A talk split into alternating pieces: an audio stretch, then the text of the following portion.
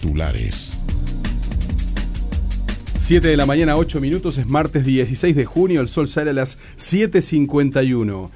El gobierno no tiene previsto de momento cerrar los comercios en Rivera ante el toque de queda impuesto desde anoche en Santana do Libramento por parte del gobierno de Jair Bolsonaro debido al aumento de casos de coronavirus. Por otro lado, ayer se informó de un caso positivo de COVID-19 en Paso de los Toros, departamento de Tacuarembó. En todo el país son 33 las personas que están cursando la enfermedad, tres de ellas en cuidados intensivos. El Ministerio del Interior informó que en todas las cárceles del país hay nueve presos en aislamiento preventivo y está a la espera del resultado de cuatro hisopados.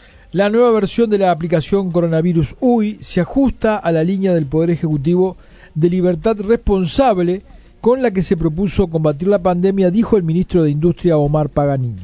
Más de 400.000 estudiantes retomaron ayer las clases de forma presencial en el marco de la segunda etapa pautada por el Poder Ejecutivo. Los trabajadores y autoridades del Liceo Miranda llegaron a un preacuerdo y en caso de avanzar las negociaciones, las clases se van a retomar el miércoles, o sea, mañana. La enseñanza privada reiniciará esta mañana las clases presenciales en Montevideo y la zona metropolitana lo hará la educación inicial y en el resto del país se va a sumar primaria. El ministro de Educación y Cultura, Pablo da Silveira, será citado al Senado para responder por el tema de alimentación en primaria. El pedido lo realizará la senadora del Frente Amplio, Carolina Cose. Por primera vez, las comisiones administradoras del Río Uruguay y del Río de la Plata no tendrán como integrantes marinos en actividad, algo que volvió a generar malestar en la Armada, que se sumó al ya existente desde que se removió al jefe de la Infantería de Marina de manera sumaria por el asesinato de tres marines en el cerro. El ministro de Desarrollo Social, Pablo Bartol, dijo que se acabó el decir tienen derecho de estar en la calle y pidió a los equipos móviles del MIDES que insistan una y otra vez para sacar a las personas que están en esta situación.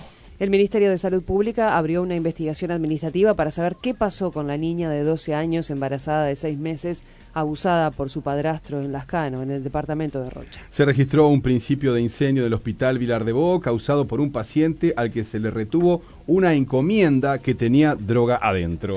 El representante de los trabajadores en el directorio del Banco de Previsión Social, Ramón Ruiz, manifestó que el ajuste decretado por el gobierno para los jubilados es absolutamente insuficiente. Las autoridades del Teatro del Galpón solicitaron una reunión al ministro de Educación y Cultura ante la falta de respuesta sobre el protocolo realizado por el Centro de Espectáculos para volver a retomar esta actividad.